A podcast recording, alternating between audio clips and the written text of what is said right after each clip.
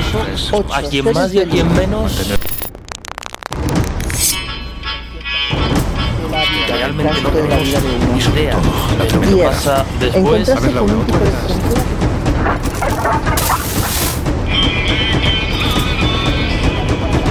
Miedo a la muerte. Son las el efecto de volver a la vida ¿Qué es esto? Has entrado en el Colegio Invisible con Lorenzo Fernández Bueno y Laura Falcó en Onda Cero.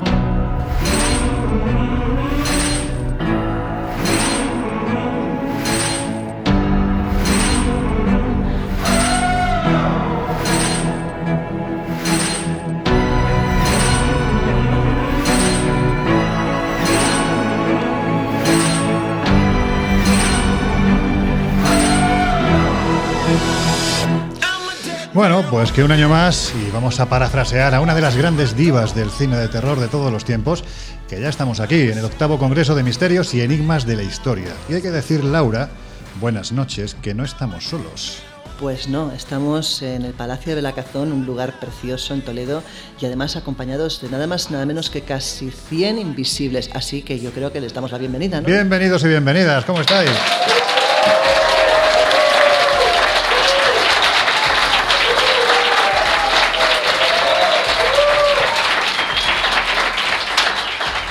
Oye, qué animados están, parece que hacen esto muy a menudo, ¿verdad? Como si hubieran practicado. Sí, ¿verdad? Bueno, pues que un año más estamos en este fantástico marco que, bueno, pues es el Palacio de Benacazón de Toledo y lo hacemos además en compañía de muchos y muy buenos amigos. Os habéis acercado a, a esta auténtica fiesta de la cultura heterodoxa y del periodismo de misterio, que hay que decir que ya es su octavo año, ocho años. No sé si dando guerra, desde luego sí creo que dando información, ¿verdad, Laura? Hombre, y más vale que sigamos, porque desde luego yo pienso asistir a muchos más. Bueno, pues hay que decir que aquí está Laura Falcó, estoy yo y a mi vera, como dice la canción, se encuentran dos invisibles imprescindibles en este programa. Vamos A la uno. derecha del padre. Jesús Ortega, amigo, ¿cómo estás? ¿Qué tal? Muy buenas. Pues encantado, como siempre, de, de volver a Toledo. Ya nos contarás, pues eso, historias de sótanos que tú has tenido aquí en este lugar, experiencias con el misterio. El chico escéptico del grupo ha realizado incluso ouijas. Sí, sí, en, en- en mi casa, que bueno, por una serie de, de circunstancias parece ser que, que donde vivía estaba sobre una, una cueva que se baraja que podía ser pues algún sitio utilizado casi casi como, como prisión durante la Inquisición y demás. Y sí, sí, hice una ouija en el piso con resultados. A mí no, no, es que nunca se me manifiestan, o por lo menos no de las formas que yo espero. ¿Pero qué pretendías que se te manifestara? Bueno, la humedad que, había en el piso. Bueno, pues a tu lado está, eh, vamos, es en último lugar, pero no por ello el menos silencioso ni el menos importante, Miguel Pedrero, amigo. ¿Cómo andas? ¿Qué tal? Muy buenas. Esto era a lo mejor porque no estaba atento. Ya sabes lo que le pasa a los escépticos, que Sí. no miran, no miran a su alrededor, siempre van con la, con la vista fija en el frente y a lo mejor a los lados tenía fantasmas, espíritus, intentando comunicarse con él y el niño nada. Bueno, pues hechas las presentaciones, hoy os vamos a hablar de lo que buscaron los nazis en Toledo en un tiempo que conviene recordar, ¿no? La idea es la que nunca vamos a conseguir, y es que periodos tan terribles no se vuelvan a repetir. También indagaremos en un objeto sagrado muy desconocido que protagoniza un libro, El Enigma de la Espada de San Pablo, y lo haremos acompañado de su autor, Francisco José Rodríguez, que ya anda por aquí. También vamos a hablaros de esas reliquias que fueron utilizadas para atormentar ni más ni menos que a los mártires cristianos, incluido el propio Jesús. De hecho, Laura nos va a refrescar su investigación sobre la lanza más célebre de todas, la de Longinos. Más que nada porque ha llegado el momento ¿no? de poner cada pieza en su sitio, de acabar con muchos debates y sobre todo, lo más importante en estos casos suele ser habitual, con muchos errores históricos. Hablaremos del nazi Otto Scorseni y nos acompañarán buenos amigos como José Guijarro y Antonio Luis Moyano. Pues eso, que ha llegado el momento de que me calle y que Laura, es tu momento, digas lo que mucha gente está esperando.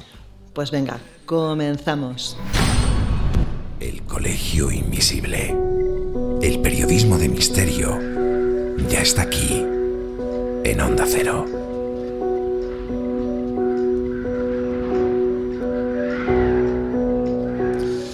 Jesús, por eso de que has vivido en esta fantástica ciudad, que envidia, vamos a empezar contigo. Antes de, de, meternos en materia, yo creo que conviene situar a los oyentes en este lugar en el que nos encontramos, Toledo, porque hay que decir que tuvo una importancia, no sé si capital, pero desde luego sí una importancia relevante durante la Guerra Civil Española, ¿verdad?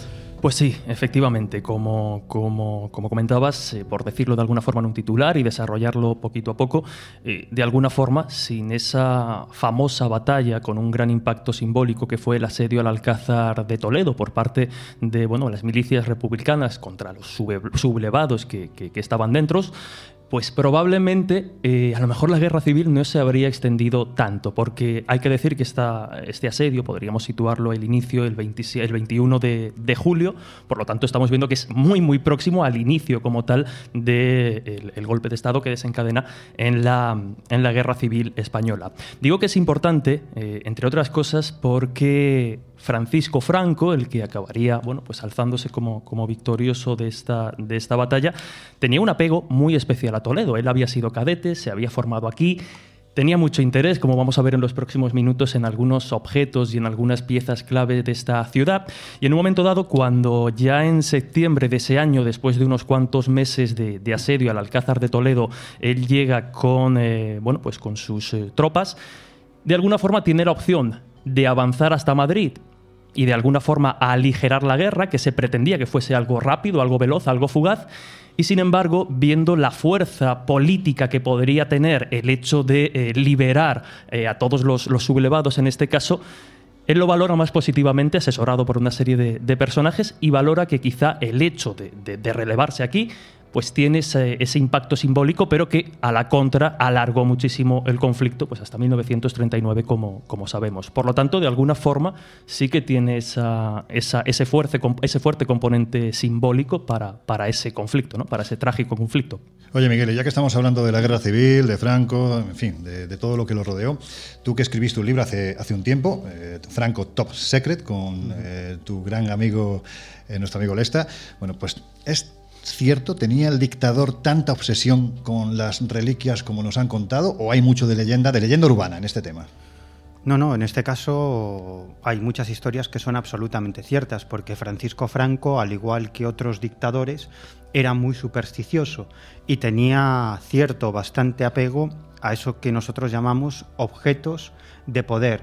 Eh, quizás el más conocido, la reliquia más conocida a la que Franco le tenía una gran estima, era el brazo de Santa Teresa, más bien la mano de Santa Teresa, que, que llega a él además de una manera muy curiosa. Él mueve, como se suele decir, Roma con Santiago para hacerse con esa reliquia.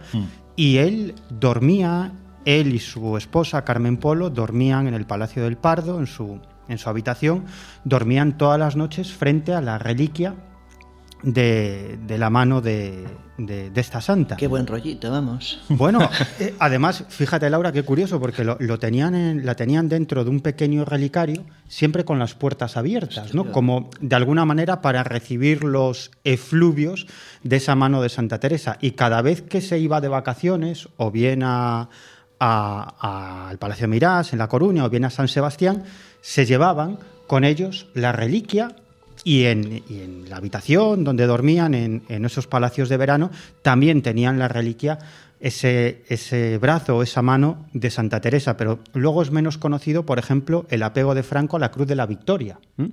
En el año 1942 él presidió una imponente, una enorme procesión en la que llevaba una serie de reliquias hacia la Catedral de Oviedo. Él las portaba o era el que iba delante de esa comitiva que portaba esas reliquias, ¿no? Y él llevaba en las manos la cruz de la victoria, que según la tradición es una, una cruz que por designio divino hizo Pelayo en su, en su estrategia de conquista o de reconquista de, de España que estaba en ese momento, estamos hablando de- del siglo VIII, en manos de los musulmanes, ¿no? Y como en muchas otras historias similares siempre hay la misma leyenda de que a los cristianos pues les ayuda un- una cruz que aparece en el cielo, que les dicen que tienen que construir una cruz con determinado árbol y eso hizo Pelayo. Y según la tradición, esa cruz que portaba Francisco Franco y que está en la Catedral de Oviedo, pues es la, la cruz de la, de la victoria. Y luego ya podría contar muchísimas otras cosas sobre su, su apego a,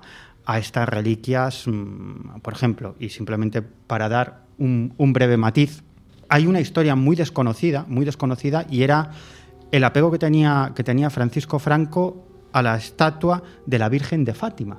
De hecho, poco después de la guerra, unos años después de la guerra, poco después, él eh, consigue que traigan a España esa, esa estatua de la, de la, Virgen de Fátima en una procesión absolutamente increíble, con aviones volando por encima de esa procesión que venía desde Portugal hasta España, la traían a pie y, y luego en, aquí en Madrid, bueno, ahora estamos en Toledo, pero en Madrid, bueno, miles de personas para, para ver esa estatua de la Virgen de Fátima. Mm. Eh, los periódicos publicaban supuestas curaciones milagrosas de cientos de personas enfermos en primera fila. Bueno, fue una catarsis absolutamente pública que también utilizó el régimen de alguna manera para autolegitimarse y para demostrar, entre comillas, eso es lo que querían demostrar, que tenían el apoyo de los cielos o que tenía el apoyo de los cielos para ese régimen nacional católico.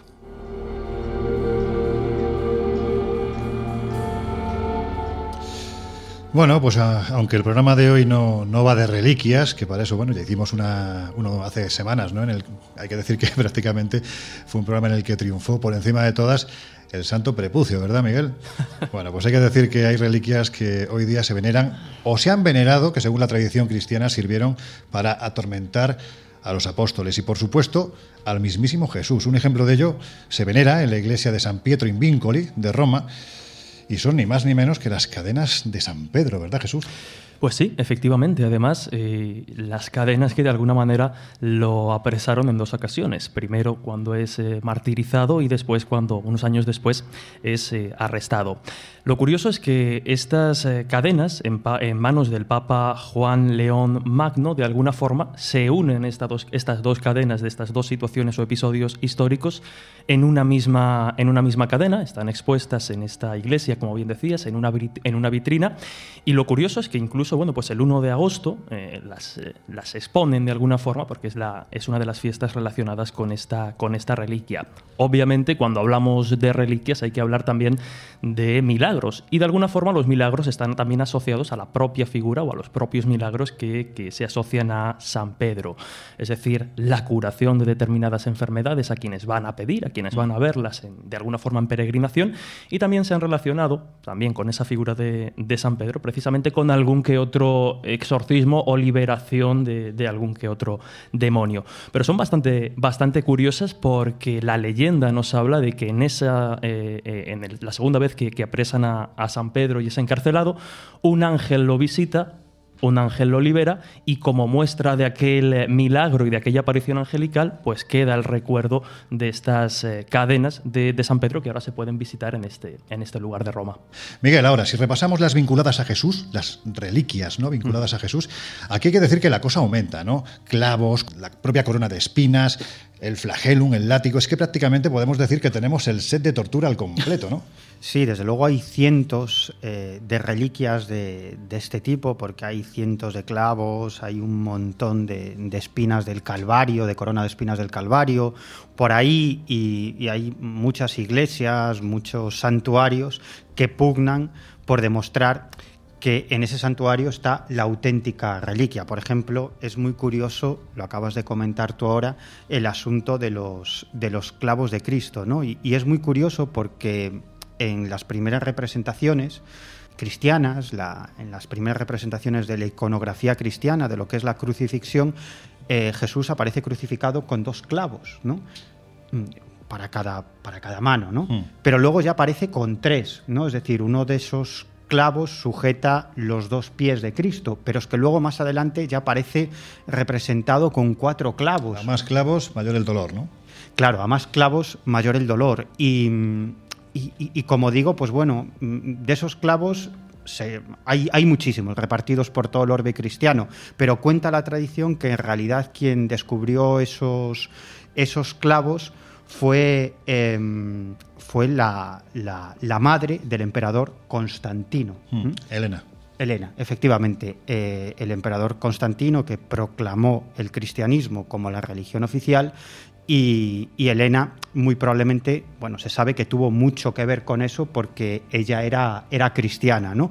según la tradición, ella descubrió el Santo Sepulcro, ella descubrió el cuerpo de Jesús, pero además descubrió todos esos eh, elementos de, tortura cuando Cristo fue crucificado, como la cruz, los clavos o la corona de espinas. ¿no? Dice la tradición que algunos de esos clavos se los envió a su hijo y a partir de ahí pues, pues bueno, esos clavos, pues, pues muchas iglesias dicen que tienen realmente esos clavos, ¿no? Y, y, luego, bueno, podríamos hablar de muchísimas más cosas, como ya hicimos en el programa que dedicamos a las, a las reliquias, que hay algunas bueno, extremadamente discutibles, ¿no? Como eso que acabas de comentar tú, Lorenzo, como, como el, el prepucio de Cristo, Sí, ¿no? sí. Pues, pues hay reliquias de ese tipo, incluso en Italia, hasta mediados de los años 90, eh, salía una procesión, una reliquia del prepucio de Cristo, pero también hay reliquias del pelo de Cristo o de, o de las uñas, o incluso una de las más extrañas es el cordón umbilical de Cristo al, al nacer, ¿no? Es decir, que tenemos reliquias para todos los gustos y lo más probable es que ninguna de ellas o muy pocas de ellas sean absolutamente veraces, ¿no? Pero eh, lo que sirven de algún modo es para, para que los fieles practiquen esa fe, si quieres, de un modo primario, pero que en cuestión de creencias es desde luego mucho más efectivo que un estudio profundo del Nuevo Testamento o del Antiguo Testamento. Fíjate, estamos hablando de una procesión, no sé si se sigue procesionando, del Santo Prepucio, que puede provocar risa o incluso, bueno, pues hasta rechazo por parte del, del católico, ¿no? Uh -huh. Pero no deja de ser una parte claro. del cuerpo humano. Y en este caso, si aceptamos que Jesús de Nazaret existió, era una parte del propio Jesús, se quiera o no. Claro, y, so, y sobre... Iba a decir que es divino, aunque suena un poco raro. Bueno, pero, pero para muchas personas, pero para muchas personas sí es divino. Para, para claro. cientos de miles o para millones de personas es divino. Y aunque uno pueda ser más escéptico con estas reliquias, yo creo que aquí la razón no vale. ¿no? Lo importante es la fe. Y si, y si la gente tiene fe o, o de algún modo eh, les conforta estar frente a esa reliquia y creer que esa reliquia les va a proteger o creer que por ver esa reliquia o por estar próximas a esa reliquia están más cerca de Dios, pues no voy a ser yo quien diga lo contrario.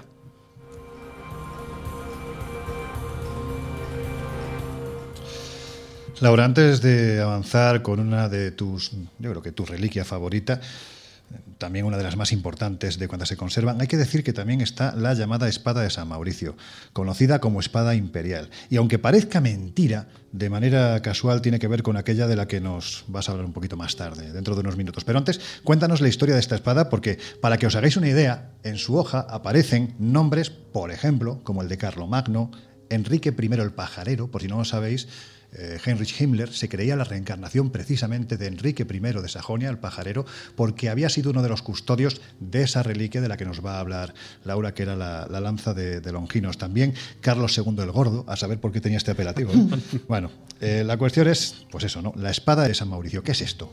Bueno, la espada imperial o de San Mauricio, como tú dices, cuentan que perteneció a Mauricio de Tébano, que era un eh, santo cristiano de existencia cuestionable, porque además no hay suficientes do documentos que atestiguen si realmente el personaje existió o no. Y a este señor se le atribuye haber comandado en el siglo III una legión que estaba formada pues, por cristianos que procedían desde Egipto. El caso, según cuenta la leyenda, es que estos cristianos sufrieron pues, un martirio cerca de lo que sería el cantón suizo de Valais. Durante la época de, la coronación del Sacro Imperio, los Kaisers recibían precisamente esta espada por parte del Papa de Roma y era el símbolo como si el poder les aterrizara por parte del cielo, era un poder divino. Mientras que cuando se desligan de lo que es la Iglesia, eh, cambian absolutamente el mensaje, la, la, espada se da con la punta hacia arriba para, al revés, para decir que el poder viene de la tierra, eh, que no tiene nada que ver con el cielo. ¿no? El caso es que en la actualidad está en el Palacio Imperial de Hofburg, en Viena, y esta espada que mide 110 centímetros, que además tiene en su puño la marca del herrero, que, bueno, que consiste en una cruz potenzada que está justamente dentro de una circunferencia, cuentan que cuando tú la pones, la empuñas hacia arriba, que es como teóricamente se debe desfilar con ella, tiene, una lectura, o es decir, tiene inscrito en la hoja Christus vinci, Christus reinat, Christus in, imperat, que quiere decir Cristo vence, Cristo reina y Cristo manda, pero cuando tú la empuñas hacia abajo se lee otra cosa distinta y lo que pone es Christus vinci, Christus reinat, es decir, Cristo vence y Cristo reina. En cualquier caso, yo creo que la historia nos la explicará mejor eh, la persona que, con la que luego hablaremos. La espada es San Mauricio. Por si no lo sabéis, está ligada en lo que a la mala fortuna se refiere, porque estos objetos tanto dan poder como en ocasiones, dependiendo de si uno lo pierde o no, pues puede tener eh, o puede ser producto de esa maldición que parece rodearlos. Bueno, pues hay que decir que otra de, de las grandes reliquias de la historia tiene mucho que ver con esta espada de San Mauricio, la lanza de Longinos. Fijaos, hace años nuestro querido y siempre recordado Juan Antonio Cebrián escribía precisamente sobre la lanza del destino. Voy a citar textualmente porque lo publicó en, uno de sus libros. Decía que después de los intensos bombardeos aliados del 13 de octubre de 1944, durante los cuales Nuremberg sufrió enormes daños, una de las bombas destruyó la casa donde estaba la entrada secreta del túnel, dejando las puertas blindadas al descubierto. Hitler ordenó que la lanza fuera trasladada a los sótanos de una escuela en Panierplatz. Este traslado se realizó el 30 de marzo de 1945 con tanta prisa que los soldados confundieron la Santa Lanza llamada también Lanza de San Mauricio, con la otra reliquia, otra reliquia mucho menos importante, denominada Espada de San Mauricio, de tal manera que pusieron a salvo la espada en el nuevo escondite bajo la plaza de Panier, y dejaron la lanza en su primitiva ubicación, cuyo túnel había sido tapado con un montón de escombros. Hitler no se enteró nunca de este despiste, y un mes después, el séptimo ejército norteamericano había rodeado la antigua ciudad de Nuremberg, que estaba defendida, para que os hagáis una idea, por 22.000 miembros de la SS, 100 Panzers y 22 regimientos de artillería. La compañía C del tercer regimiento del gobierno militar, al mando del teniente William Hoare, fue eh, enviada a Nuremberg en busca del tesoro eh, de los Habsburgo. ¿no? Los nazis habían divulgado el rumor de que todas las piezas habían sido arrojadas al fondo del lago Zell, cerca de Salzburgo, pero no se lo creyeron. Y claro, gracias al despiste de Hoare, Parezco chiquito la cazada. ¿no? Bueno, pues gracias al despiste de Horn se hizo con la lanza. Esta cambió de dueño y como sabéis la maldición se cumplió. Ahora bien, Laura, yo creo que de lo que se habla muy poco es de la cantidad de incongruencias, de errores que se han escrito y divulgado de este último episodio que tú te has encargado de sacar a la luz precisamente durante tu investigación para la novela La maldición de la lanza sagrada, ¿no? Bueno, la verdad es que yo cuando empecé la investigación no me podía creer que en libros de historia y en webs donde teóricamente comentan historiadores hubieran semejantes incongruencias de, incongruencias de eso. Por eso empecé a tirar del hilo y a intentar averiguar cuál era la verdad de toda la historia hasta que sobre todo en la Smithsonian pude recuperar documentos originales, el atestado oficial que Walter Horn hizo recabando toda la información y cómo fue realmente el descubrimiento. Claro, la parte poética a la que la gente le gusta oír es la que ponen muchas veces las redes, ¿no? que te dicen, no, eh, señores, el 20 de abril de 1945 el señor Patton baja en la Panierplatz, coge, coge la lanza y en ese momento Hitler se quita la vida. Sí, es, es fantástico, es muy poético, Sí. pero es poco real. Eso no ocurrió así, jamás ocurrió así, de hecho. De hecho, la persona que baja la Panierplatz es, eh, como decíamos anteriormente, es Walter Horn, acompañado del capitán Thompson. Estos dos señores, en especial lo que es Walter Horn, es la persona que interroga al señor Fries, Standard Fries, que es uno de los pocos eh, mandatarios nazis que no había escapado o no se había quitado la vida. Con lo cual, este señor al principio le cuenta lo que se supone que querían que contara. Claro. ¿Cuál es la versión eh, que Hitler eh, imprime en, en, sus generales para que sea contada en el momento en que entre los americanos? Él les dice que no quieren de ninguna manera que las reliquias, en especial la lanza de Longinos, llegue a manos americanas, quiere continuar teniéndola, viva o no viva. Y, y, lo que hace es fingir un falso movimiento. O sea, él coge a las SS y les dice, vamos a hacer lo siguiente, ustedes van a coger una serie de cajas, cajas numeradas, donde teóricamente están las reliquias, no solamente la lanza, sino otras reliquias del tesoro de los Augsburgo, y van a hacer todo un movimiento como si las trasladaran a un lago de Austria y las tiraran al lago. ¿Por qué? Porque si ellos hacían ese movimiento, evidentemente las tropas se quedarían con esa historia. Y si interrogaban a las tropas, lo más fácil es que los americanos obtuvieran esa historia, que es lo que ellos querían que llegara. Pero ¿cuál es la realidad? La realidad no es esa. Ni tan siquiera hubo ese supuesto intercambio de objetos que eh, Cebrián decía, porque es uno de los mitos también que ha corrido, que se cambiaron y tampoco fue cierto esto. Lo que ocurrió fue lo siguiente, es muy distinta a la historia. Lo que ocurre exactamente, bueno, la, la, lanza es recuperada el 7 de agosto de 1945, con lo cual el mito de que el mismo día que muere Hitler se recupera la lanza es falso. Es o un sea, mito. Quedaría muy bonito porque sería como que se cumple la leyenda, se cumple la maldición, pero no es así. Y, de hecho, los que bajan, como decíamos, a la Panier Plus, pues son eh, Horn eh, junto con eh, pues el Capitán Thompson y una serie de, de nazis, entre ellos Fries, que de entrada no quieren de ninguna manera revelar eh, la ubicación, pero que eh, cuando se ven forzados eh, acaban diciendo que lo que pasó es que eh, hacia marzo, cuando ya las tropas americanas están a punto de entrar, eh, se ven obligados ellos en una operación secreta, después de fingir ese, ese deshacerse de la lanza en los lagos austriacos, se ven obligados a llevarlo a la Panier Platz junto con otros objetos, donde tapian el búnker donde está. Y en ese momento, pues Horn lo descubre, pero hablamos de agosto, no hablamos ni mucho Claro. menos de, de la fecha que. Uy, le acabo de pegar un. Cabezazo al micrófono. Sí, ya lo veo.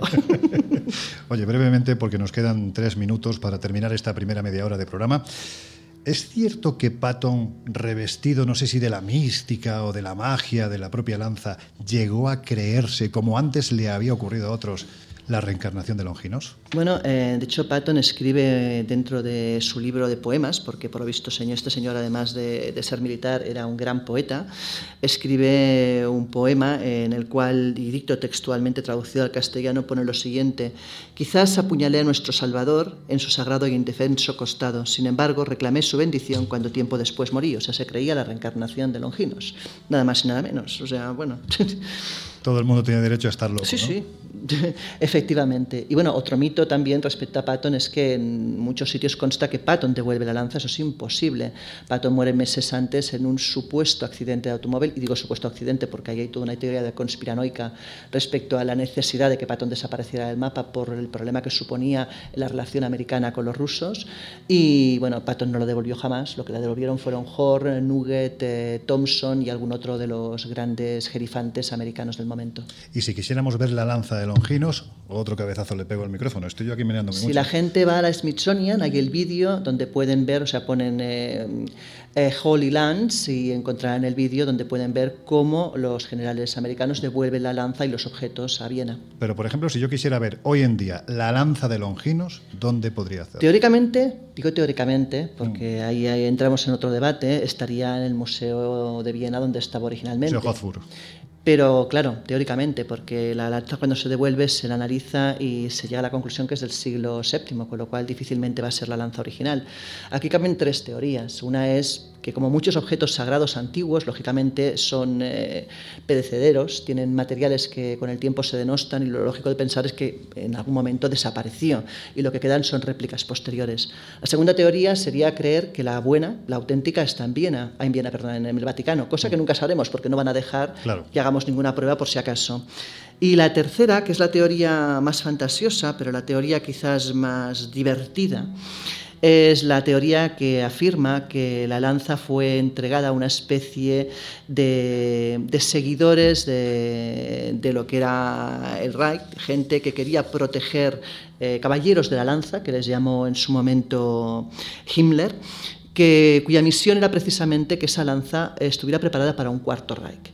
Cuentan que el capitán de un U-boat le contó precisamente a un capitán eh, de, de un, de un barco americano que eh, él era consciente de que esta lanza había sido trasladada a la Antártida, a la base que tenían los nazis en la Antártida, Supuestamente. y que no hace demasiado habría vuelto a Europa para cometer su fin. Bueno, pues con esta historia nos quedamos en esta primera media hora. Os dejamos unos instantes con nuestros compañeros de los servicios informativos de Onda Cero y enseguida volvemos. There is a house in charming town they call the rising sun. En unos minutos volvemos a abrir las puertas del Colegio Invisible en Onda Cero. And me, God, I'm one. If I listen to my mama, Lord, I'd be home today. But I was young and foolish. Handsome rider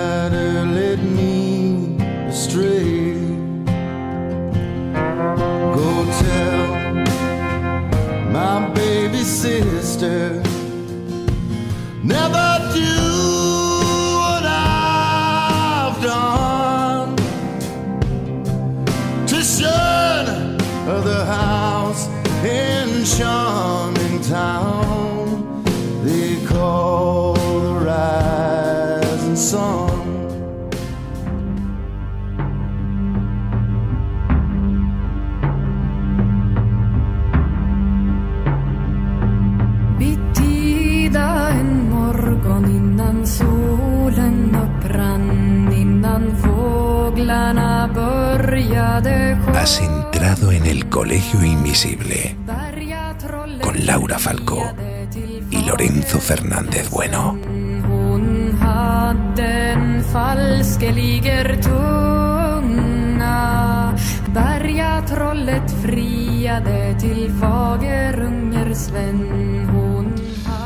Bueno, pues ya estamos de vuelta. Si os acabáis de incorporar al Colegio Invisible de hoy, seguramente no sabréis que estamos muy bien acompañados, ¿verdad, Laura? Efectivamente, estamos en el marco del octavo Congreso de Misterio y Enigmas de la Historia, acompañados pues, por casi 100 invisibles. Así que les pedimos un aplauso, ¿no? Pues este aplauso va para vosotros.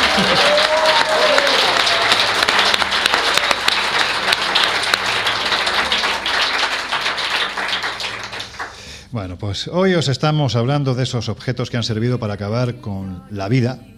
Pues eso, ¿no? Para decapitar, encadenar, clavar cuerpos, atravesar costados, entre otras muchas cosas poco amables, y que después han sido convertidos en reliquias de primer orden. ¿Por qué?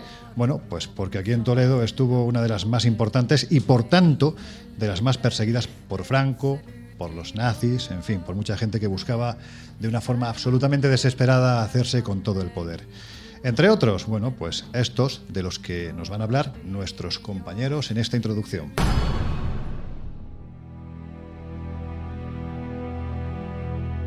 Gil de Albornoz, Francisco de Quevedo, Gregorio Marañón, Francisco Franco, todos ellos son figuras con una importancia histórica irrefutable y muy poco en común.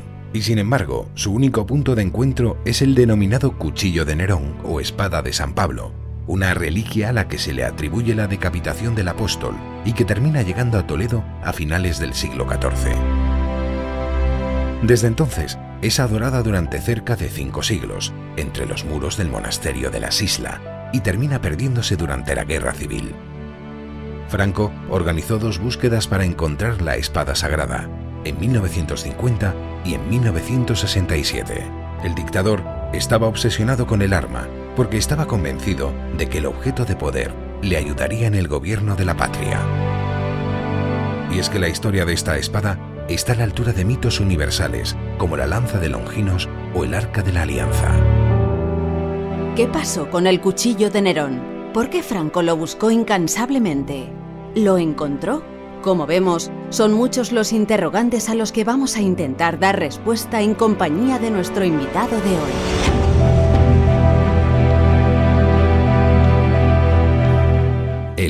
Colegio Invisible en Onda Cero.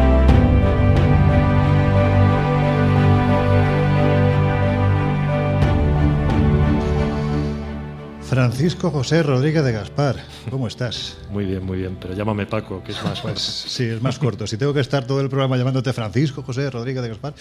Eso es solo mi madre. Parece el nombre de un, do- de un noble o algo así, ¿no? Sí, ¿verdad? Bueno, Laura, yo creo que lo importante en este momento es que presentemos a, a nuestro primer invitado de hoy, ¿verdad? Pues mira, es licenciado en Ciencias de la Información en especialidad de periodismo, posee una experiencia en radio, televisión y prensa escrita y ahí ha desarrollado pues, su actividad profesional desde el año 2002. Desde el 2007 redactor jefe del periódico La Tribuna de Toledo, centrando su actividad en la información local de la capital de Castilla-La Mancha. Además, ha realizado decenas de artículos de divulgación del patrimonio de la ciudad de Toledo y es autor del libro que esta noche nos interesa, El enigma de la espada de San Pablo, editado por Almuzara. Yo creo que se merece un aplauso, ¿verdad?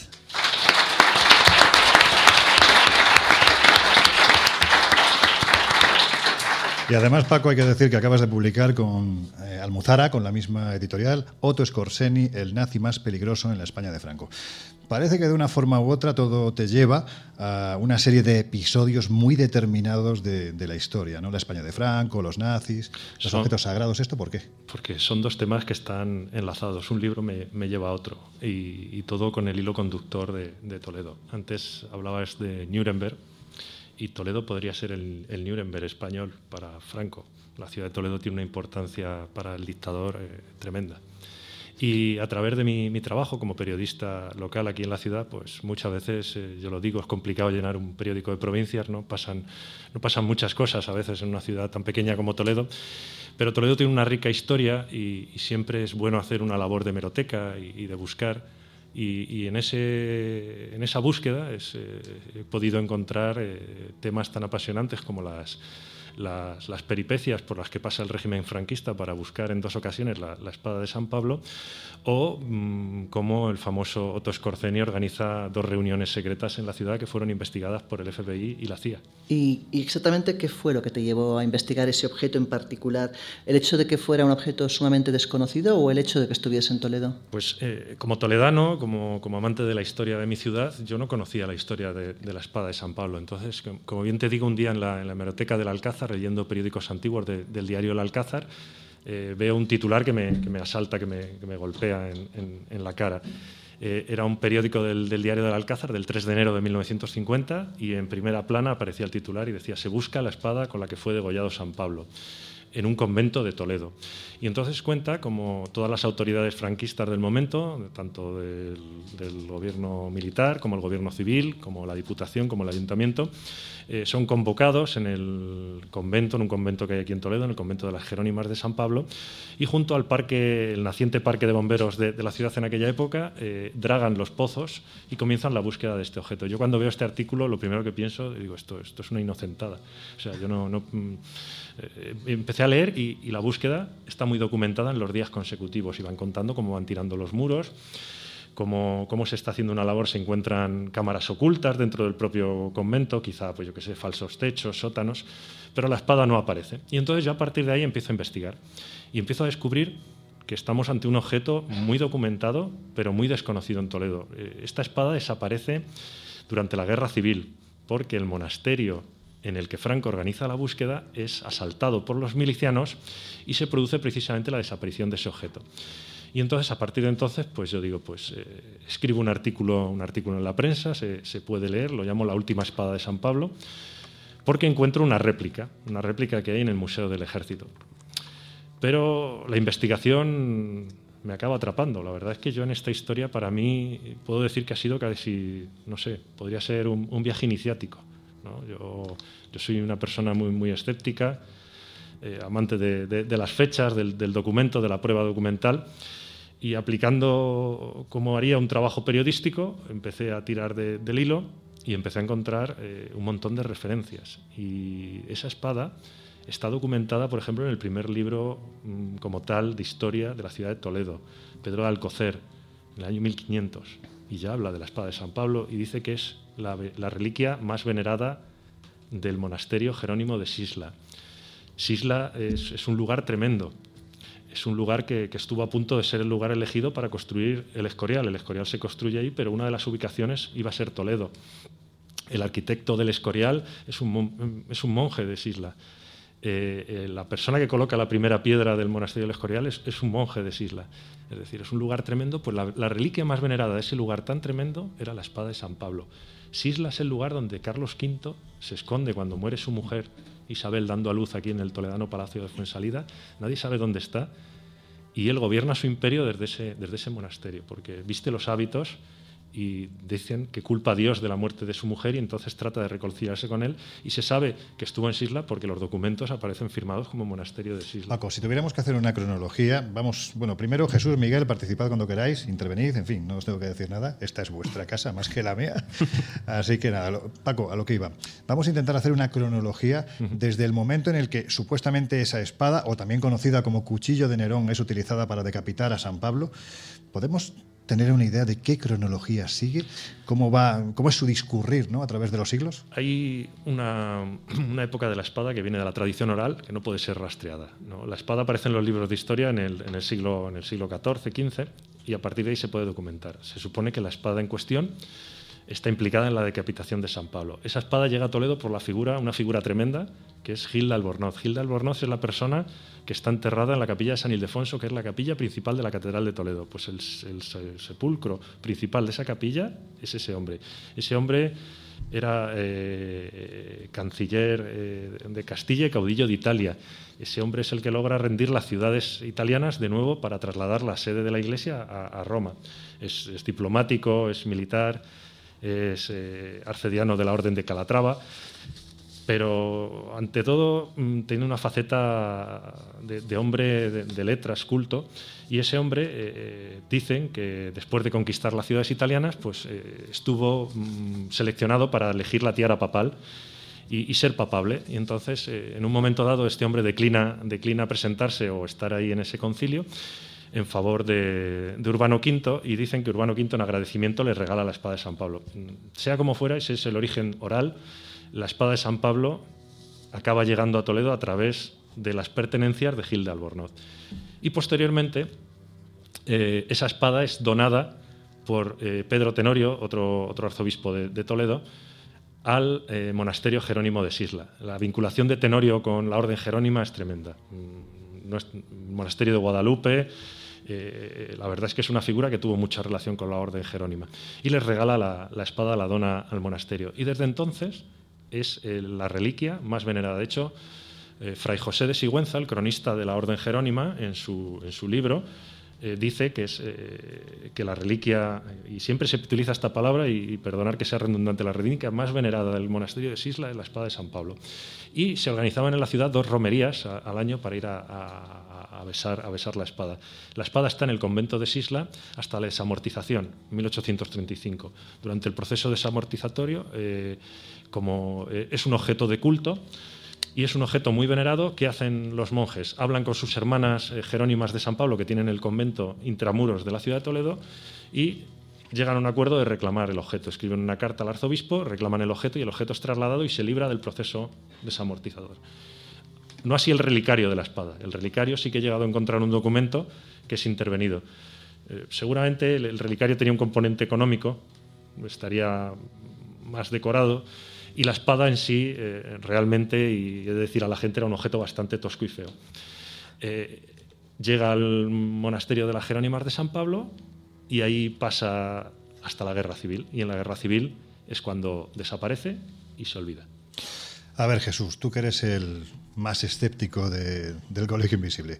Sobre la muerte de Pablo a manos de Nerón se ha escrito mucho, lógicamente se ensalza al personaje como un héroe, pero da la sensación de que la muerte no fue tan heroica. De hecho, los propios teólogos parecen ponerse de acuerdo a la hora de decir que pudo haber, bueno, pues que pudo haber sido denunciado por una de las muchas facciones cristianas que había entonces en Roma.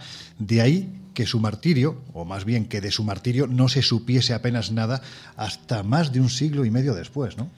Sí, efectivamente es, eh, es relevante y me viene a la mente bueno, un concepto que además eh, utiliza el catedrático de filología griega Antonio Piñero, especialista en todo lo que tiene que ver con los primeros años del cristianismo, y es el título de uno de sus libros que habla de los cristianismos derrotados. Esto simplemente lo cito para hacernos a la idea de que en esos primeros años en los que la iglesia aún estaba, la iglesia que hoy conocemos, ¿no? y tantas otras, aún estaba en construcción un poco esa pugna por ver qué palabra o qué mensaje de Jesús en función de los diferentes grupos cristianos que había en esos primeros años tenía más, eh, más fuerza, pues nos encontramos una serie de, de luchas internas que, según los últimos estudios y el último consenso de los especialistas, podría haber tenido como una de esas eh, víctimas colaterales a San Pablo. Es eh, llamativo porque precisamente tanto los hechos de los apóstoles como el Evangelio de Lucas de alguna forma eh, bueno, guardan silencio sobre lo que es la, la muerte de, San Pablo, ¿no? la captura y muerte de, San Pablo. Lucas, de hecho, debía saber qué había sucedido, ¿no? debería estar al tanto de lo que había sucedido, sin embargo no hace referencia al suceso. Cuando Pablo llega preso a Roma, como digo, Lucas no menciona eh, ni eso ni el encuentro que tiene o pudo tener con los cristianos locales, probablemente porque las relaciones no eran eh, tan buenas como de alguna forma siglos después se, se pretende, eh, se pretende mostrar. Hay un documento muy antiguo que es una carta de Clemente de Roma que además eh, habla precisamente de la muerte de San Pablo debido a envidias y rivalidades, controversias y, divisiones en el seno de esos primeros grupos, como, como decíamos. Entonces, digamos que los especialistas valoran o creen que la muerte de San Pablo no, no fue debida a las denuncias que habían hecho los judíos en Jerusalén, sino muy probablemente a bueno, pues la traición o la denuncia de algunos de estos cristianos de- del momento. Entre otras cosas, porque los historiadores romanos Tácito o Plinio el Joven, cuando hablan de las perse- persecuciones cristianas, la persecución cristiana que lleva a cabo el emperador Nerón, habla de que los mismos cristianos se denunciaban entre ellos, es decir, que no es o no debía ser un hecho insólito. Incluso eh, el propio Pablo se quejaba ¿no? y denunciaba estas eh, divisiones. Es llamativo, ya lo mencionabas, que precisamente la ausencia de tradición con lo que tiene que ver con respecto al martirio de, de San Pablo, no existen referencias hasta prácticamente un siglo y medio después, a través de un evangelio apócrifo, lo que de alguna forma nos hace ver que, que no había consenso y que era un hecho sobre todo que, que no quisieron reseñar, porque claro, el hecho de que los propios cristianos, aunque con ideas diferentes, hubieran denunciado al propio San Pablo, pues desde luego no es de lo más edificante, ¿no? De cara a, a construir una, una creencia. Y efectivamente, pues como decimos, muy probablemente eh, no se debió esa, esa decapitación a las denuncias de, de los judíos, como señalábamos, sino a esa envidia de los primeros eh, cristianos, bueno, pues que en un momento dado pudieron denunciar a, a Pablo. Oye, Miguel, y con todas estas dudas, incongruencias, relatos inventados, contradicciones, bueno, pues todo alrededor de una figura sobradamente conocida, sobradamente estudiada como es la de Pablo, la de San Pablo, da la sensación de que entonces la historia de la espada es menos sólida aún.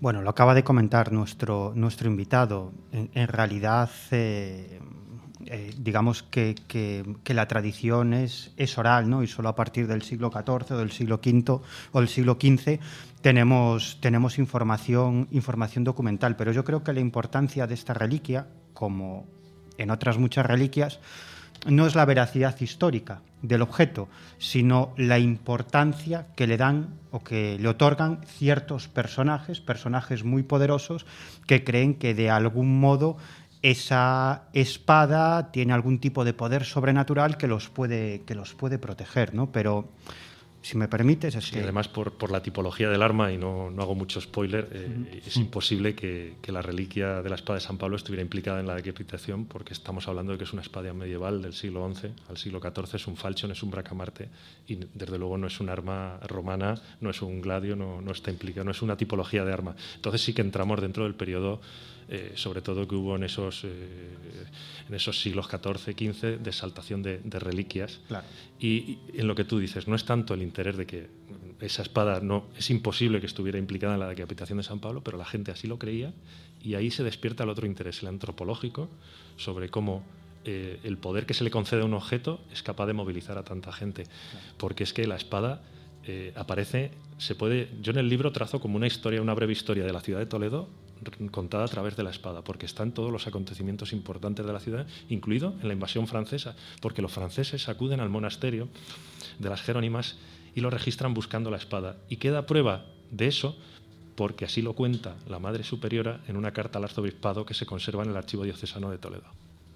Miguel, ¿querías comentar alguna cosa? Bueno, es que antes ha, dicho algo tremendamente interesante que se ha quedado ahí y, y me gustaría que incidiera en eso, que es, esos encuentros secretos que tuvo Otto Skorzeny en Toledo. Es que Otto Skorzeny es un, es un personaje fundamental en el, Tercer Reich. Los aliados lo consideraban el hombre más peligroso de Europa. Él fue el que liberó a Mussolini cuando estaba prisionero. Eh, Hitler en alguna ocasión dijo que si tuviera un hijo, él querría que fuera como Otto Skorzeny. Él acabó en, en España, protegido por Francisco Franco, y mm, creó una serie de empresas, se dedicó, entre otras cosas, al tráfico de armas, pero hay, un hay una, una historia muy, muy interesante y es que Otto Skorzeny, en un momento determinado, él tenía mucho miedo de que el Mossad lo eliminara. Y, y hay bastante información en ese sentido, incluso los agentes del Mossad que estuvieron implicados en esta operación han, han hablado. Eh, el Mossad le ofreció un trato a cambio de respetar su vida. Él tenía que trabajar para el Mossad. ¿Cómo y por qué? Y esto es muy interesante.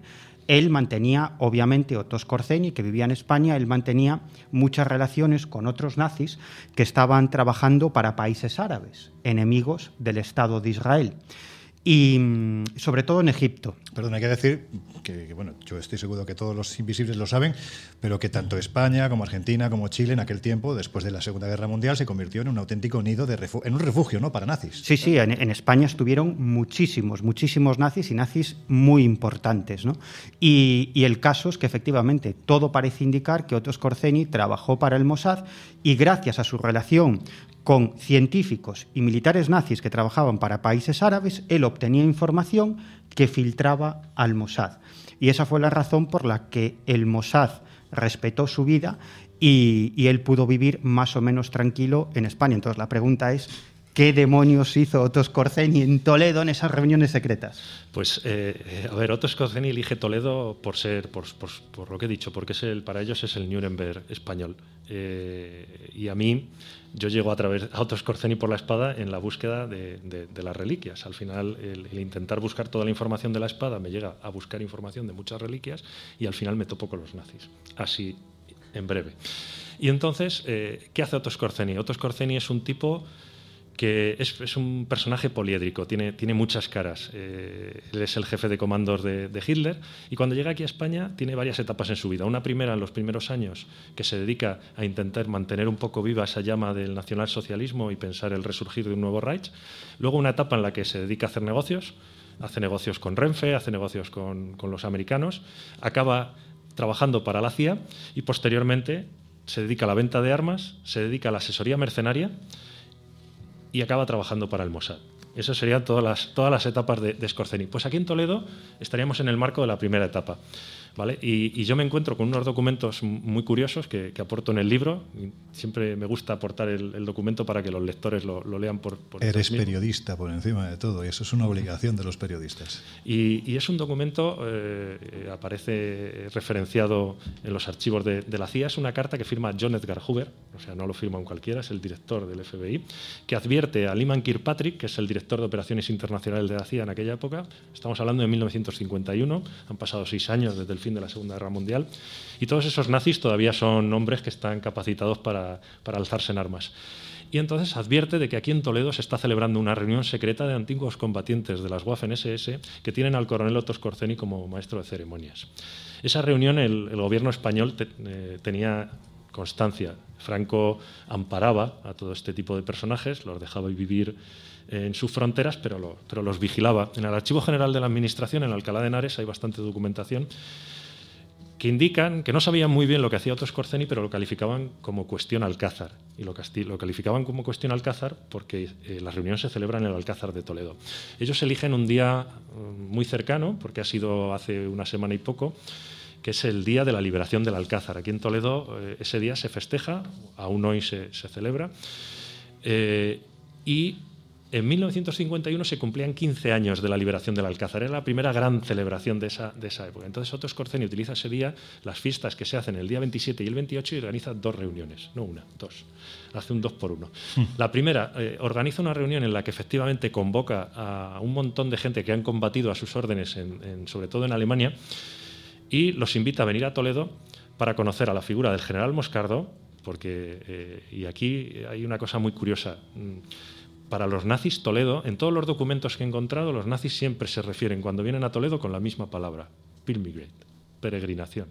Vienen a peregrinar. Es un lugar sacro santo. Y dirás, ¿por qué? Pues mira, te voy a contar.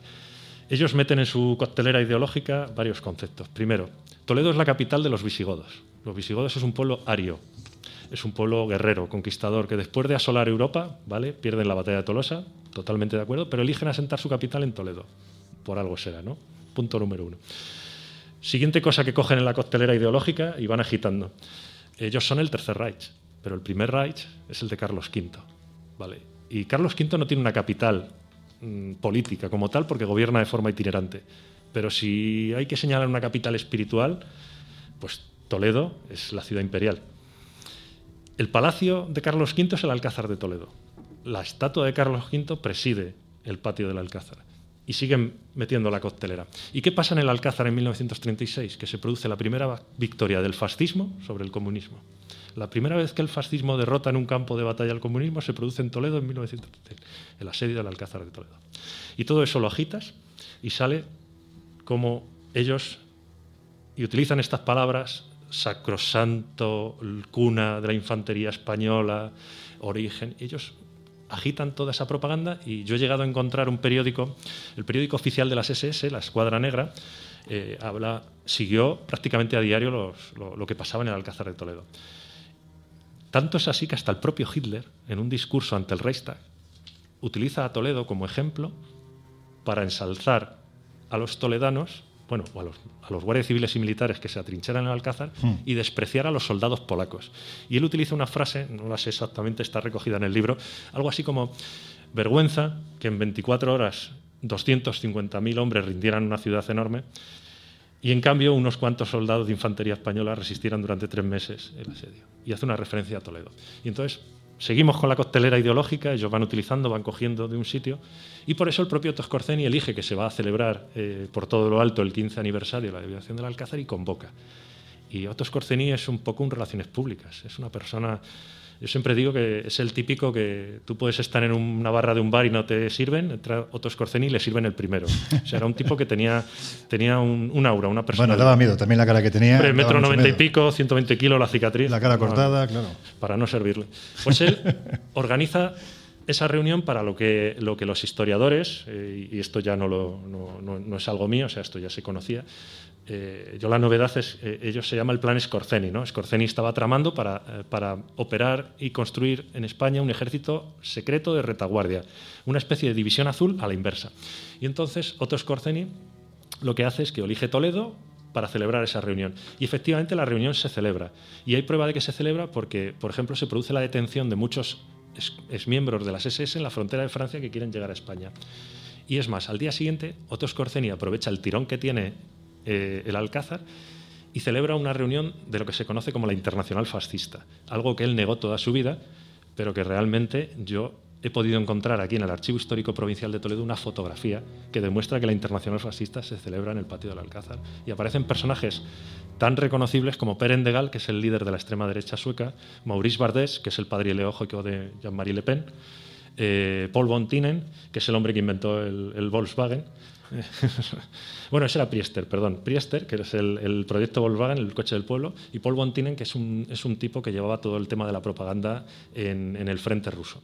Pues eh, esos personajes y otros muchos a los que no identifico en la foto, o, no lo tengo muy claro y prefiero ser cauteloso, aparecen fotografiados. Son 20 personas representando a 11 nacionalidades.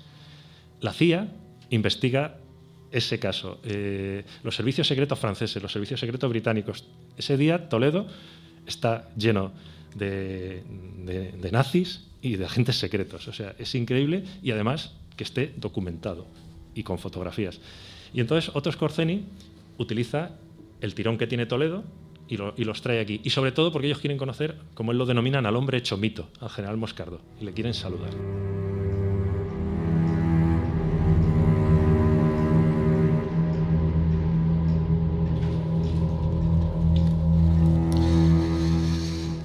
Antes de continuar, Laura, bueno, pues hay que ver la cantidad de objetos sagrados que, que han confluido aquí, ¿no? En esta ciudad a lo largo de los siglos, en, en Toledo.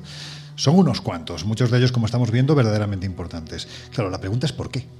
Bueno, lo cierto es que sí que sorprende, pero yo creo que si alguien nos puede contestar a esa pregunta es probablemente uno de nuestros invisibles favoritos, que es el escritor y el periodista Josep Guijarro. Así que si te parece le damos la bienvenida. Pues como se merece, Josep, ¿Cómo ¿no? andas, Josep?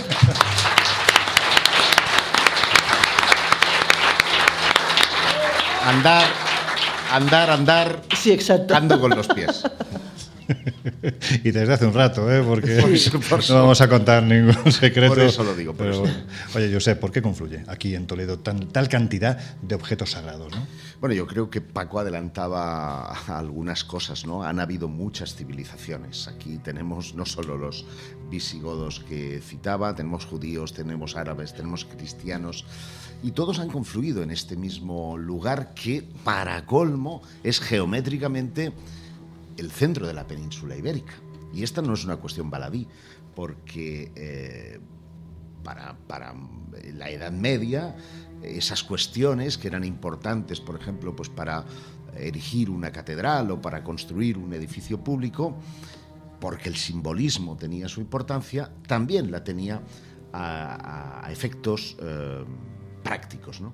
Todos recordaréis, por ejemplo, aquel eh, mapa que divulgó eh, Juan García Atienza, eh, en el que se dibujaba justamente el, la cruz templaria. El centro de esa cruz templaria mm, mm, estaba precisamente en Toledo. Casualidad. Sí. No, casualidad no. Eh, mm, bueno, casualidad geográfica, desde luego, pero mm, No, digo, como decía el maestro Benítez, casualidad, lo dudo. Sobre la mesa de Salomón hablamos el año pasado. Sin embargo, mm, según algunas crónicas, una de las motivaciones que tenían los nazis a la hora de buscarla era precisamente que en sus patas estaba escrito el verdadero nombre de Dios. Y para activar eh, el otro gran objeto de poder, que era el arca, decían que era necesario pro- pronunciar el Shem Shaforah. Eh, dicen que de hecho eh, desde aquí partió el siempre entredicho eh, Operación Trompetas de Jericó. ¿Qué nos cuentas sobre esto? Uf, ha salido un melón aquí. Sí, sí, muchas cosas. eh, tremendo. De entrada, Shem Semaforas es el nombre, el hipotético nombre de Dios, ¿no? Eh, y que, como ha hecho Laura, lo ha pronunciado mal, yo también lo he pronunciado mal. Yo lo pronuncio nadie- fatal, seguro. Yo los nombres que no complicados ya sabes metiendo que hago un contigo, trabalenguas déjame acabar. siempre. Nadie es capaz de pronunciarlo bien porque si alguien fuera capaz de pronunciar bien el nombre de Dios, sería el, ah, digamos, acreedor de una potencia, de un, de un poder, de una voluntad divina que ninguno de nosotros tenemos. Y por eso se dice que en las patas de la mesa de Salomón estaba ese nombre de, de Dios, ¿no? y fue objeto de búsqueda por parte de cabalistas, cabalistas judíos, por parte, eh, pues de, en, en la Edad Media, de, de- de personas que, eh, unas por codicia, otras por eh, conocimiento esotérico, eh, querían utilizarlo, porque la mesa en sí ya era un objeto de poder, pues imagínate disponer de todo el puzzle completo, el SEM semáforas. Pero hacías alusión al tema de la operación Trompetas, Trompetas de de Jericó, que nos vuelve a remitir a los nazis. Eh, en uno de los eh, congresos que Prisma organizó, este fue a, nivel online, eh, tuvimos la oportunidad de escuchar al mayor erudito, creo yo, que hay de esta cuestión, que es Javier eh, Martínez Pina. Este doctor, historiador, ha tirado de todos los hilos visibles y invisibles para saber si esa operación que eh, supuestamente habría llevado los nazis a Toledo para la búsqueda de la, de la mesa de Salomón era cierta o no. Y puede constatar que entre el año 36 y el año, perdón, entre el año 34 y el año 36 sí hubo una delegación, vamos a llamar así, de arqueólogos o pseudoarqueólogos que iban localizando no solamente en Toledo, sino en España posibles localizaciones porque tiraban del hilo de los visigodos. Recordemos que los visigodos fueron quienes arrasaron el templo de Roma, eh, el templo de Apolo en Roma, quienes se llevaron consigo eh, esas reliquias que venían del templo de Salomón de los judíos eh, y ante el ataque de los bárbaros, pues fueron escondiéndolas y depositándolas en forma de tesorillos en algunas eh, partes de España y otras pues directamente se han perdido. Una de las que se ha perdido es esta, que según las leyendas, aquí no tenemos documentos históricos, pasaron por eh, Toledo. Eh, Hasta ahí es comprobable. Es comprobable también la, la cita que contaba Paco, y es que, eh, o, o no sé si lo ha llegado a contar, que el 19 de octubre de 1940, o sea, eh, estamos, estamos en, a 81 años ¿no? de la cita, estuvo Henry Himmler aquí en Toledo. Y estuvo en el Alcázar, precisamente, haciéndose fotografías. Selfies, de aquel entonces, ¿no? Bueno, selfies no. Bueno, se- selfies no, ahí estaba el machaca del- de la cámara, que era una cámara no como un teléfono móvil, sino bastante más aparatosa. Y, y eso ya es incomprobable. Supuestamente estuvo preguntando acerca de eh, el paradero de esa eh, mesa de, de Salomón. Claro, lo que la digamos, la rumorología teje es que existía un plan metódico de localización de reliquias, entre las que se encontraría la mesa de Salomón, bajo la denominación de Operación Trompetas de Jericó. Pero Javier Martínez Pina dice que es incomprobable.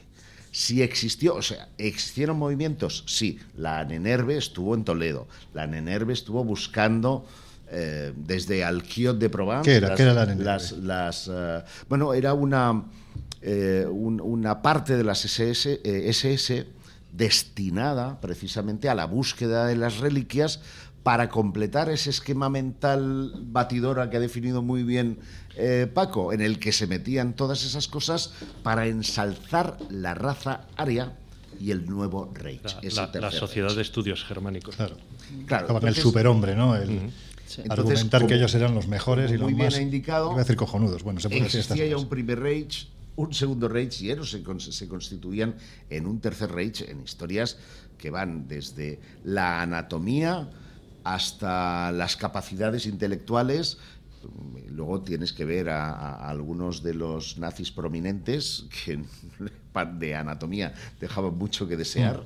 El, el ministro de propaganda era cojo, os recuerdo, era más Sí, sí, que, Goebbels. que pagarle a un padre con un calcetín sudado. Y, y, y realmente. Vaya ejemplo más asqueroso que acabas de poner.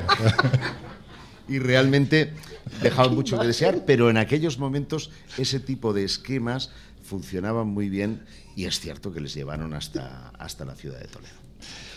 Josep, ha sido breve pero intenso. Hombre, como no vamos podía a, dejar ya tranquilo porque además ya va siendo hora de que te vayas a dormir, que estás cansadito. No lo sabes Llevas un día bastante, bueno, valga la redundancia, intenso, agitado. Así que nada, con este aplauso te despedimos, amigo. Un abrazo.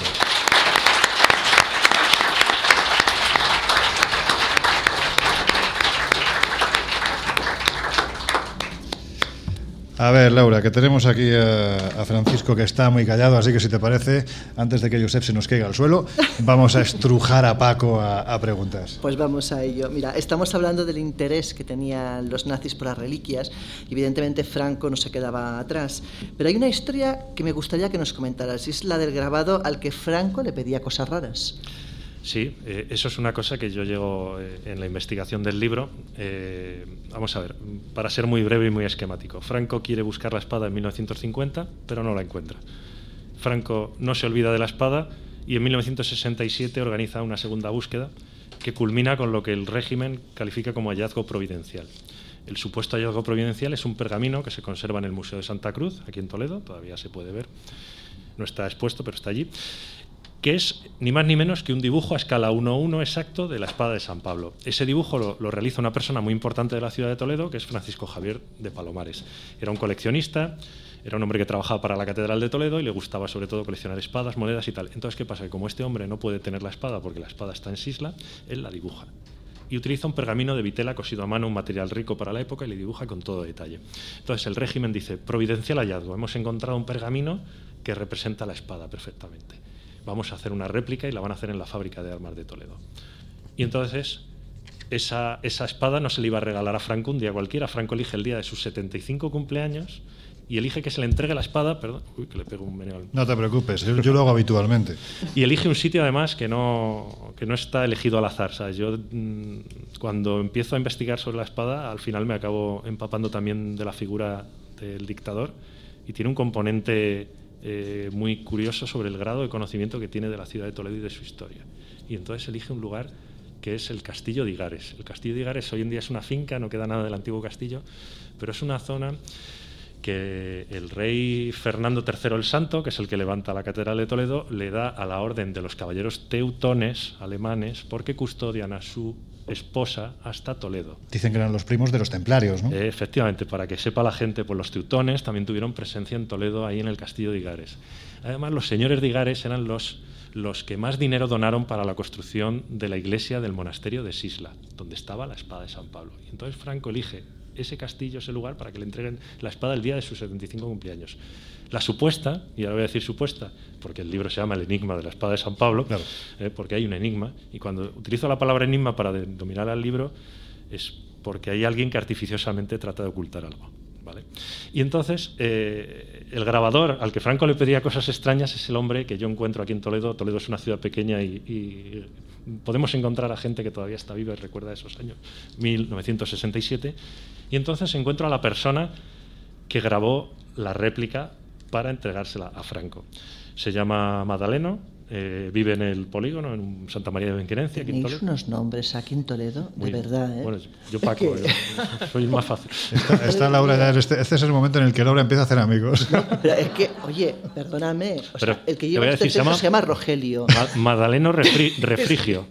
O sea, Lo de refrigio. Bueno, Ma- Ma- Madaleno, eh, entonces yo mm, hablo con él y entonces quedo un día, me voy con la grabadora, le pongo la grabadora y empiezo a preguntarle, eh, bueno, entonces eh, eh, tú hiciste el grabado y entonces él me cuenta que sí, que él era un aprendiz, le llama, le coge un militar, el teniente coronel Relanzón y le dice, venga, vente y, a- y acaban presentándose en el convento de las Jerónimas porque iban a copiar el, el plano, el, el el pergamino de Palomares, ¿no? donde estaba la espada recreada. Eh, allí no estaba el pergamino porque estaba en el Museo de Santa Cruz, tienen que volver, pasan unas peripecias y el hombre este, con carboncillo y en un calco, copia todos los grabados y todos los dibujos y todos los detalles de la espada. Y él se encarga de hacer la hoja. Y entonces yo le digo, pero. Y, y esa fue la que se le regala a Franco, ¿no? Y entonces él me dice, "Eh, no, esa espada siempre se quedó en, el- en la sala de exposiciones de, de la fábrica de armas. Y digo, pero, pero entonces, ¿cuál, cuál le- se le regala a Franco? Y dice, no, ninguna. Y digo, pero usted sabe que se le regala una espada a Franco, ¿no? Y entonces yo le pongo el recorte del diario ABC que pone, se le entrega al caudillo una réplica de la espada de San Pablo. Y dice, no, sé nada de esto. Y entonces digo, bueno, pues lo, lo hubiera hecho otro compañero. No, no, dice, eso era un taller muy pequeño, estábamos ocho personas y me dice textualmente, si alguien hubiera hecho algo tan feo como la espada de San Pablo, nos hubiéramos dado cuenta. Porque realmente es una pieza tosca. Eh, entonces, claro, yo digo, ¿y qué ha pasado aquí? Entonces eh, él me cuenta que además, si hubiera sido para Franco, esas cosas se sabían, porque es al, grabador al que Franco le pedía cosas raras. Decía que Franco tenía, eh, le gustaban mucho las espadas, tenía fijación por las espadas y eh, le gustaba decorar eh, sus sables con cabezar de león y sabían siempre cuando había un trabajo de por medio en el que estaba implicado Franco por los materiales, por, por la complejidad de los dibujos que les grababa y porque al final iban con una plaquita en la que ponía para el generalísimo, tal, tal, tal. Y él me juraba y me juraba que esa espada no salió de fábrica de armas. Para sustentar su testimonio, están los datos de los militares. Los militares son, son gente muy meticulosa y entonces si tú coges ahora mismo la réplica que se conserva en el Museo de- del Ejército, la ficha del objeto tiene varios movimientos. Dice que estuvo en fábrica de armas hasta el cierre de fábrica de armas en el 86.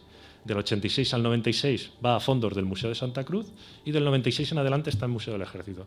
Y entonces, ¿qué hago yo? Cojo a Madaleno y le llevo a ver la espada que hay en el Museo del Ejército y él, sin ningún error, dice, esta es la espada que hice yo. Y entonces mi pregunta es, ¿qué se le regaló a Franco?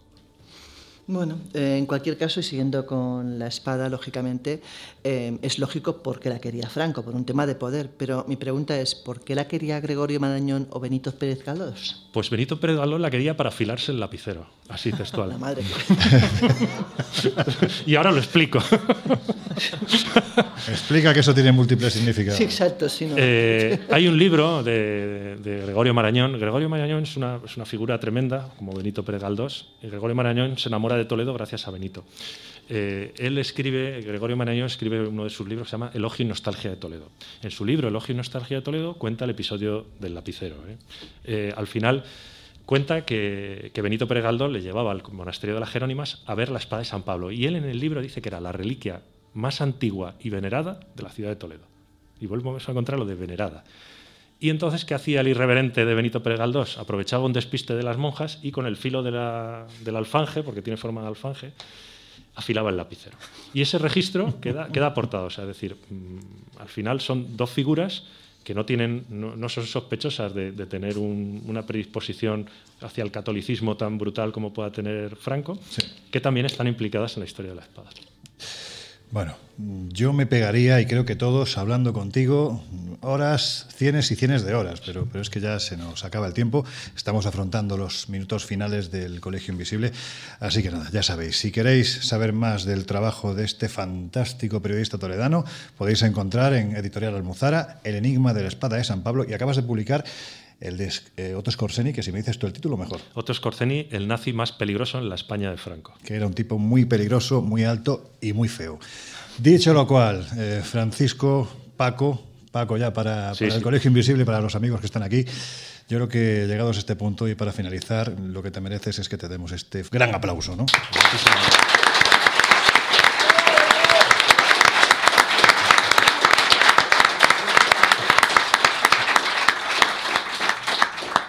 Y sigue trabajando como lo estás haciendo porque, lo hemos dicho al principio, la labor de periodistas locales como tú permite que los que estamos fuera, los que nos interesamos por estas otras historias, finalmente pues, se consiga que no se pierdan y que lleguen a todo el mundo. Te agradezco porque muchas veces también los periodistas locales necesitamos el altavoz de los medios nacionales. Pues nada, en la, en la medida de lo posible, en lo que el Colegio Invisible pueda ser ese altavoz, aquí serás bienvenido siempre. Muchísimas gracias.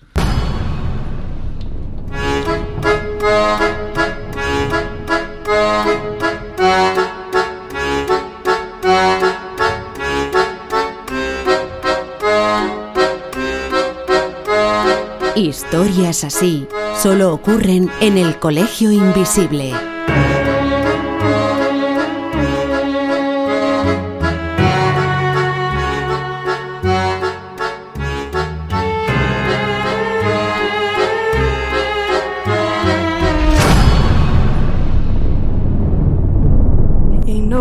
Sunshine when he's gone.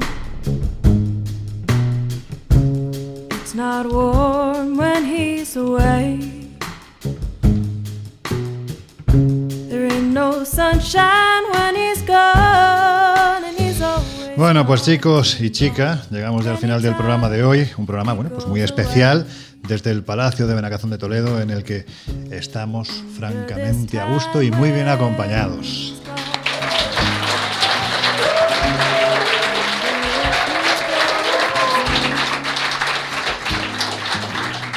Qué gusto, qué maravilla. Uno se podría acostumbrar a esto. ¿eh?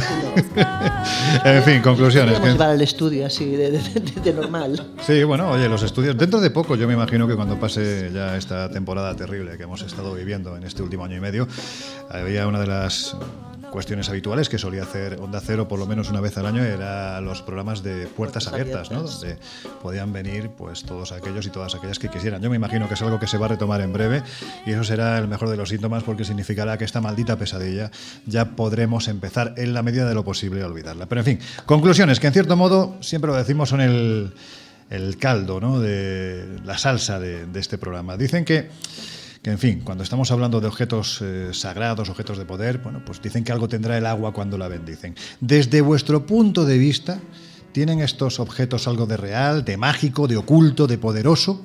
Para que gente tan diversa, lo hemos visto, ¿no? Los busque hasta la extenuación. ¿O es eso de que si crees mucho en una cosa se acaba haciendo realidad?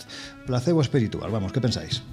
Yo, sinceramente, eh, creo que es más un tema de, de necesidad. Es decir, el ser humano por necesidad busca otorgar poderes mágicos a las cosas para intentar o buscar explicaciones o para intentar incluso salvaguardar pues, situaciones o, o necesidades propias. ¿no? Y yo creo que simplemente, pues, bueno, el decir que un objeto tiene un poder te da la sensación de que dejas tú de tener la responsabilidad y la traspasas a ese objeto. O sea, si yo no venzo es porque este objeto no ha funcionado, no es porque yo no lo haya hecho bien. ¿no? Es más fácil. Jesús. Pues eh, secundo completamente lo que, lo que decía Laura y creo que, bueno, hoy hemos visto varios ejemplos, ¿no? Es decir, que como objetos reales muchos de ellos existen, tienen una, una materialidad física en nuestra realidad, pero es precisamente en muchas ocasiones la, la creencia y la necesidad de, bueno, pues liberarnos nosotros como responsables de determinadas victorias, derrotas, sucesos, la que nos hace de alguna forma otorgarles ese poder que después, como hemos visto, la tradición y los siglos pues van casi casi que multiplicando. Es un poco ambiguo. Has dicho en muchas ocasiones, pero eso es en todas las ocasiones. Bueno, pues sí, si quieres decimos en todas. Entre- en los que existen, en los que no tanto, pero bueno, yo creo que el, el ejemplo, por ejemplo, de, vaya redundancia, de la espada de, de San Pablo es uno, uno de ellos. ¿no? Además, un objeto súper desconocido que, que no suele ser el típico y bueno, pues sirve casi casi como, como paradigma. Miguel Pedrero, todo Bueno. tuyo, el micrófono. Pues yo voy a pasar de tu pregunta Bien, y fantástico. de tu pregunta final y no porque me gustaría hacer una, una pequeña reflexión. Yo he estado maravillado escuchando a nuestro invitado, a Francisco José Rodríguez, y escuchándolo a él y a gente como, como él, yo me reconcilio con el periodismo ¿Verdad? y con el periodismo de investigación. Y, y yo creo que esto abunda en mi teoría de que actualmente en España el mejor periodis- periodismo que se está haciendo es el periodismo local. Y gente como nuestro invitado lo que debería tener es mucho más tiempo y muchos más recursos para hacer investigación, investigación local aquí en Toledo. Vale, y ahora me vas a contestar. No, está muy bien, además yo creo que todos, absolutamente todos, estamos Sí. completamente de acuerdo con lo que has dicho. Pero tú que eres el más eh, espiritual, el más believer del, del grupo, del Colegio Invisible. Believer puede, espiritual, no sé qué decirte. ¿eh? Bueno, hombre, uno se puede, pues, a ver, se puede ser espiritual en todos los sentidos. Otra cosa es que sea una persona religiosa. La espiritualidad y lo religioso no tiene por qué coincidir. Mm, opinión. Los objetos de poder. Reales, casi reales, irreales. ¿Qué opinas?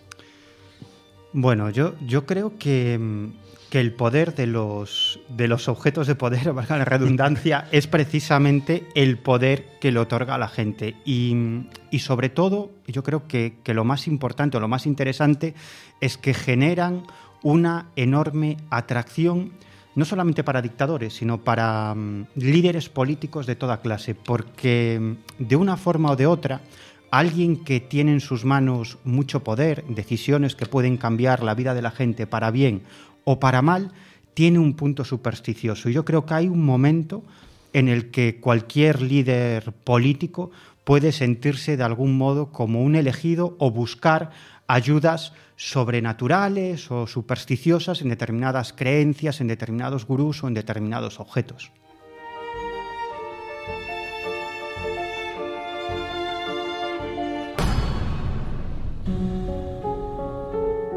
El Colegio Invisible. Con Lorenzo Fernández Bueno y Laura Falcó en Onda Cero.